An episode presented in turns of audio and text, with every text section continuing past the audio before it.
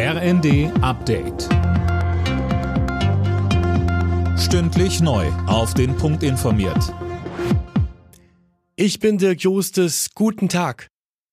Heute nimmt die Welt Abschied von der Queen. Nachdem in London zuletzt Hunderttausende Menschen Schlange standen, um ihr nochmal die Ehre zu erweisen, steht am Mittag die offizielle Trauerfeier in Westminster Abbey an.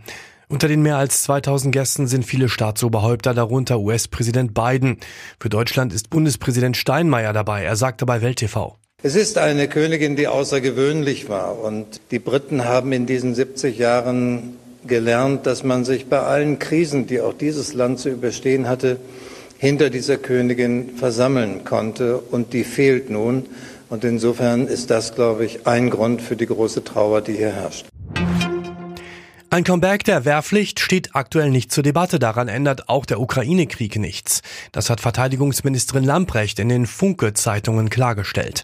Mehr von Tim Britztrup. Es dauere länger als ein Jahr, Soldaten auszubilden. Außerdem gibt es zu wenig Kasernen und Gerät. Und auch die Frage der Wehrgerechtigkeit lasse sich nicht so einfach beantworten. Die Wehrpflicht müsste auch Frauen mit einschließen und dürfte nicht nur jeden Vierten eines Jahrgangs betreffen, so Lambrecht. Offenbar bewerben sich zuletzt weniger Menschen bei der Bundeswehr. Laut Redaktionsnetzwerk Deutschland ist die Bewerberzahl seit Jahresanfang rückläufig. Die Ukraine wirft den russischen Truppen vor, erneut ein Atomkraftwerk beschossen zu haben. In der vergangenen Nacht sind demnach Granaten auf dem Gelände eines AKWs im Süden des Landes eingeschlagen. Zuletzt gab es auch immer wieder Angriffe auf das Riesen-AKW Saporischschja. In Israel haben Archäologen eine Grabkammer aus der Zeit des ägyptischen Pharaos Ramses II. entdeckt, zufällig bei Bauarbeiten an einem Strand. In dem Grab waren Tongefäße und bronzene Pfeil- und Speerspitzen, außerdem menschliche Knochen.